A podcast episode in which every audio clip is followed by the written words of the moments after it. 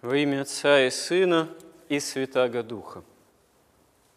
Священное Писание свидетельствует нам, что вера есть уверенность в невидимом. Действие Бога по отношению к миру и человеку, они часто осуществляются действительно невидимым образом – и хотя человек верующий осознает невидимые действия промысла Божьего как совершенно реальные, порой для других людей, не имеющих веры, это не является очевидным. Они не имеют уверенности в Боге, не имеют упования на милость Божию, на правду Божию, на промысел Божий. Это происходит не потому, что Бог каким-то специальным образом прячется от человека или желает ну, действительно поиграть с человеком в прятки, или как-то намеренно удаляется от общения с человеком. Это происходит прежде всего по греховной ослепленности – человека и человеческого рода, которая человека ставит в такую автономную позицию по отношению к Богу. Собственно, ведь даже главное следствие грехопадения – смерть – это и есть следствие автономии человека, автономии человека от источника жизни вечной.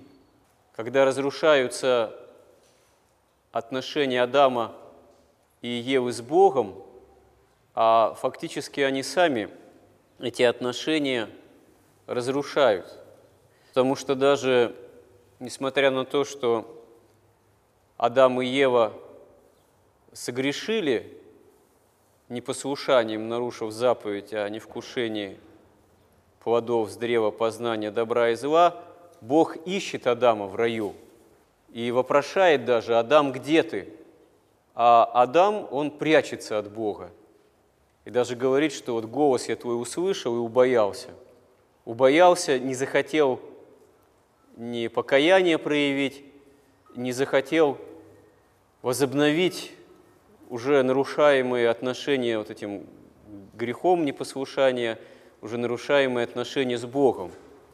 То есть фактически по сути, это Адам и Ева сами себя изгоняют из рая.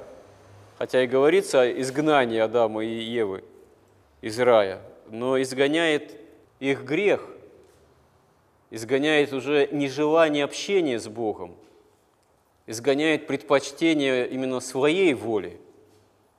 Вероятно, в тот момент они еще не вполне понимают, что за этим последует какая действительно греховная поврежденность, какое средостение греха, какая болезненность, сама смерть, которая пленяет всех потомков Адама и Евы.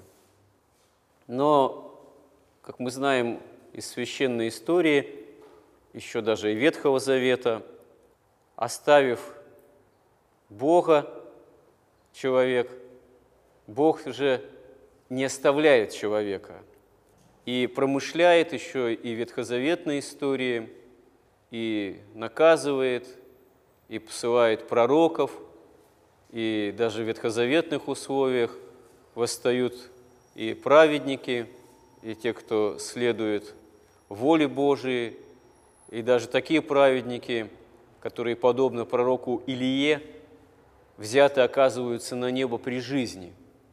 И вся еще ветхозаветная история, она имеет главной целью пришествие Бога в этот мир, восстановление Богообщения во Христе.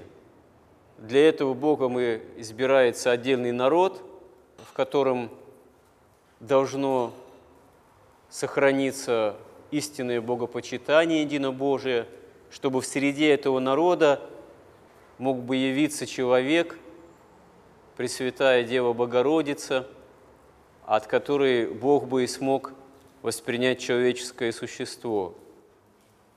То есть тот человек, чья вера, праведность, послушание воле Божией, готовность Богу всецело послужить, действительно мог бы явиться для того, чтобы послужить нашему спасению, как, впрочем, никакой другой человек. Почему мы Богородицу и прославляем выше всех святых, выше ангелов и херувимов, как даже более честнейшую, чем эти ангельские чины. Но тем большим контрастом является то, что очень большая и значимая часть этого народа, Израиля, современного Христу, упорствует в том, что не желает узнать истинного Мессию, не желает признать истинного царя, не желает признать, что Царство Божие действительно приблизилось.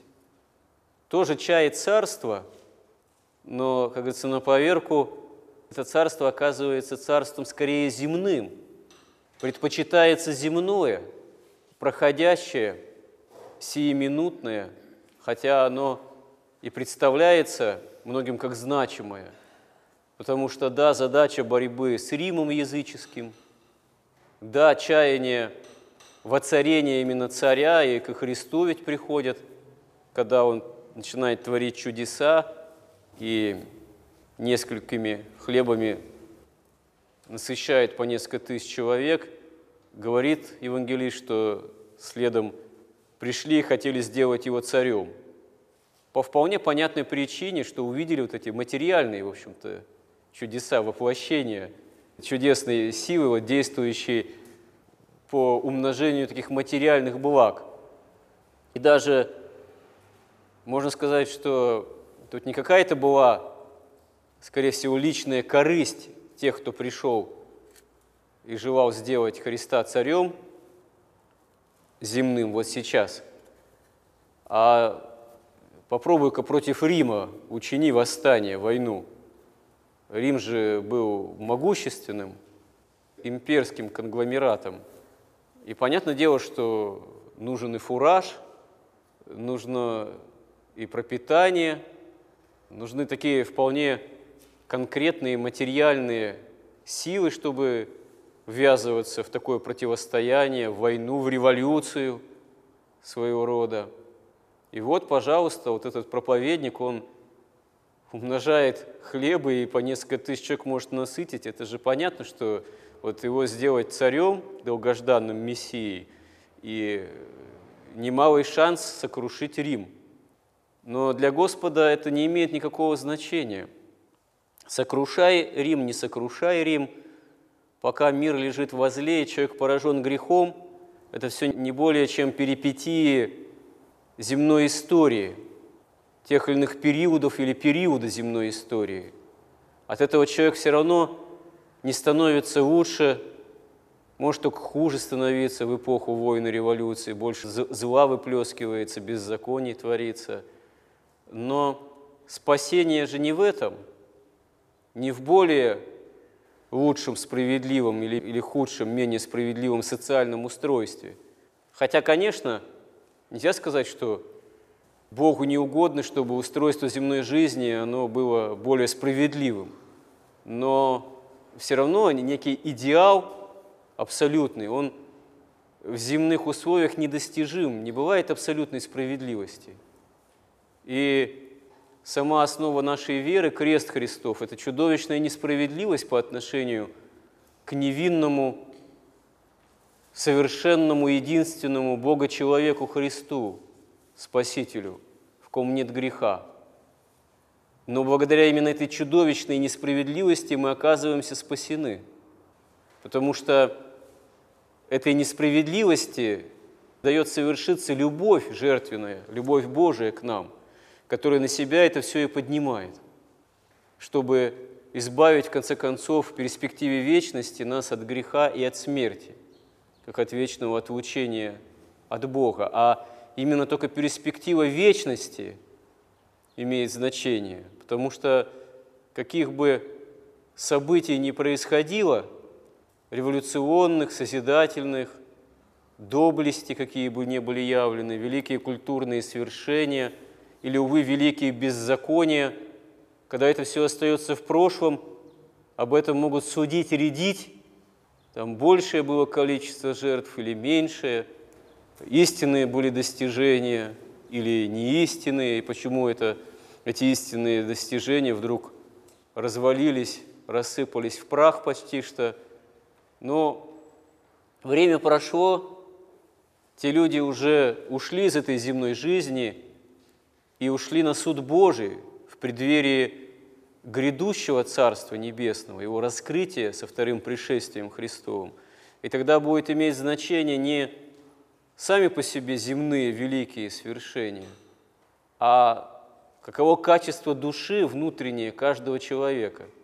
И, конечно, если человек творил великие беззакония – каким бы доблестям внешним он якобы и не был при этом причастен, есть действительно вполне понятная опасность, что он своей душой рисковал самым серьезным образом. И человек верующий, он как раз и должен руководствоваться вот этим видением, пониманием очевидности мира духовного, очевидности того, что приблизилось Царство Небесное.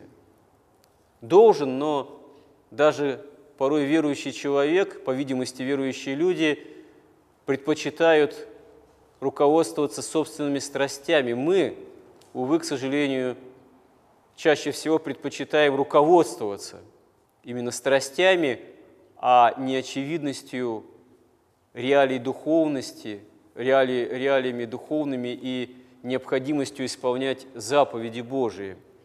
Вот как мы слышим, к примеру, в Евангелии, фарисеи и садукеи искушали Христа, хотя они же не были атеистами, там, неверующими людьми. Скорее, напротив, они кичились своей верой, но именно что кичились, то есть они предпочитали собственные страсти, исходя из собственных страстей, они никак не желали признать Христа истинным Мессией. Они хотели его уловить в какой-либо неправоте, в нарушении закона. И в конце концов даже прямо его начали спрашивать. «Яви нам знамение», просили показать им знамение с неба. Ну, то есть такое видимое, слепительное, какое-то явное чудо, что-нибудь такое особое сотвори, там, не зведи огонь с неба. И тогда коль скоро мы оказались перед таким вот фактом такого вот очевидного, громогласного чуда, так и быть, мы тебе поверим. Потому что у нас больше уже выбора не будет, верить или не верить. Он же сказал им в ответ, «Вечером вы говорите, будет ведра, потому что небо красно, и поутру сегодня не Настя, потому что небо багрово. Лицемеры, различать лицо неба вы умеете, а знамений времен не можете». Род лукавый и прелюбодейный знамения ищет, и знамения не дастся ему, кроме знамения Ионы пророка. И оставив их, отошел. Обличение фарисеев в лукавстве, в лицемерии, оно проистекает из того, что они действительно были тем, кому закон Божий дан был, закон Моисеев. Они должны были не только уметь различать внешние приметы там, погоды. Они должны были обязаны уметь различать действительно знамения духовные, что действительно приблизилось к ним во Христе Царство Небесное. Для этого им было все дано. Им никакой нужды не было делать вид, что они пребывают в каком-то недоумении в отношении Христа. Потому что Христос явился, хотя и прикровенно, но он явился и в исполнении пророчеств ветхозаветных, о нем как о истинном Мессии, и со Словом, будучи сам Словом Божиим, о Царстве Небесном. Но и Он творит же чудеса. Почему они не видят этих чудес, не желают их увидеть? Почему они требуют э, чего-то особенного, чего-то особенного из ряда вон исходящего чудесного? Потому что они, действуя по своей греховной ослепленности страстной, гордостной, идут против очевидности, идут против очевидности, которая им-то ведь была дана как народу избранному, как живущим в единобожии. И вот тем не менее, они, живущие в единобожии, в единобожии, пусть еще ветхозаветном, тем не менее оказываются свидетелями пришествия истинного Мессии и отрекаются от Него, не желают увидеть истинного, истины, не желают увидеть истины, которая прямо им непосредственно явлена во Христе.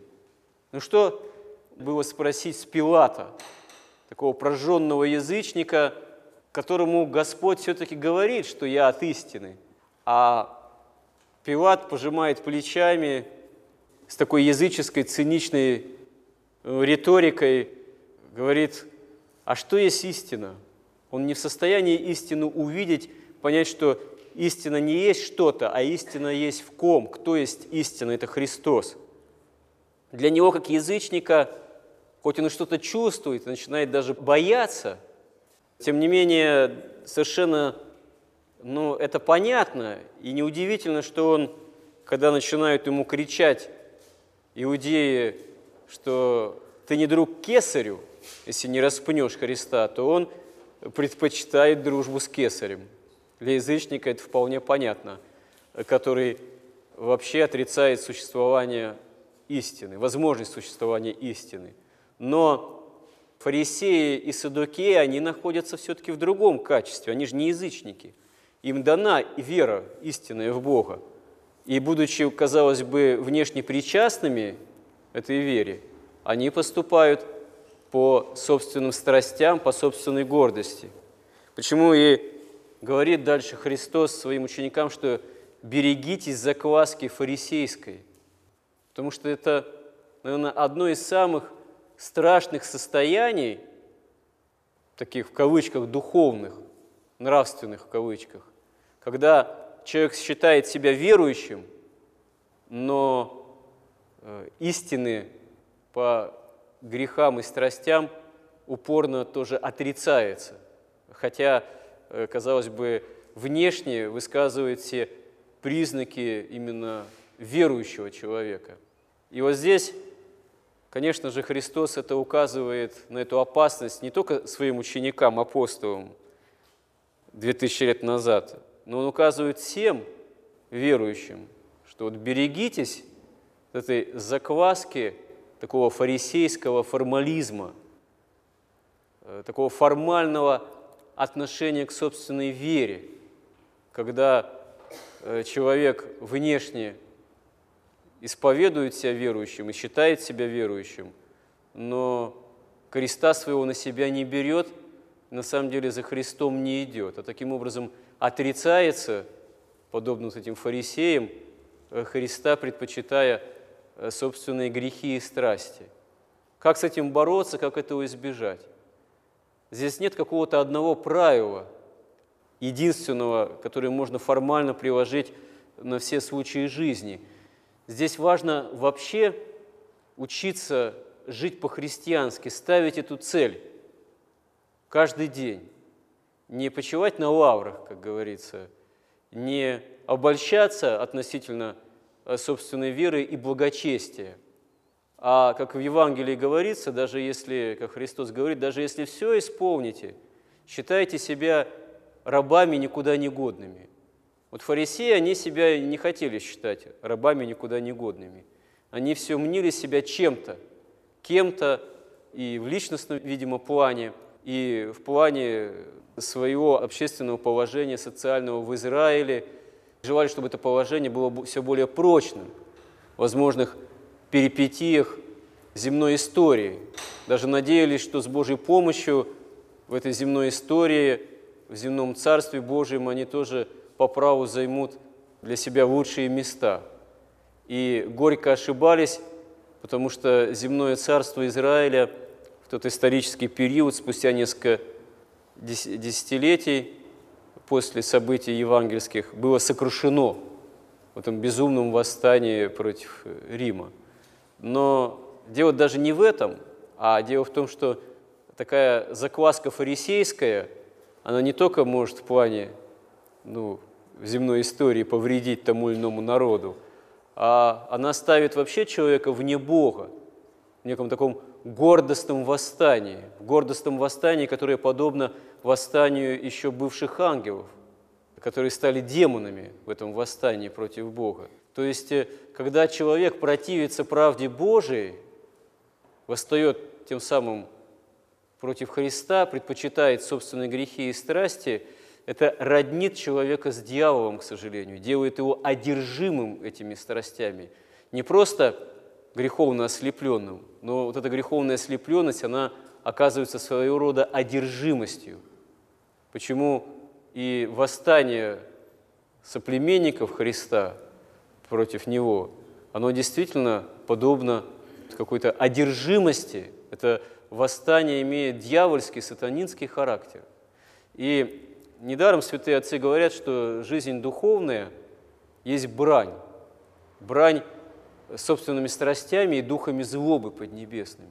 То есть беречься вот этой закваски фарисейской, духовного формализма, это означает действительно вести брань собственными грехами и страстями. Если ее не вести, это значит быть побеждаемым собственными грехами и страстями, и тогда это значит война против Бога. Потому что, как говорит апостол, дружба с миром сим есть война против Бога. То есть невозможно оказаться ну, в каком-то совершенно таком нейтральном положении по отношению к Христу. Нужно учиться нам, ну, каждый в свою меру, но быть и учениками Христовыми, а значит и воинами Христовыми, подвязающимися против собственных грехов и страстей для того, чтобы войти в Царство Небесное, в жизнь вечную. Помоги нам в этом, Господи. Аминь.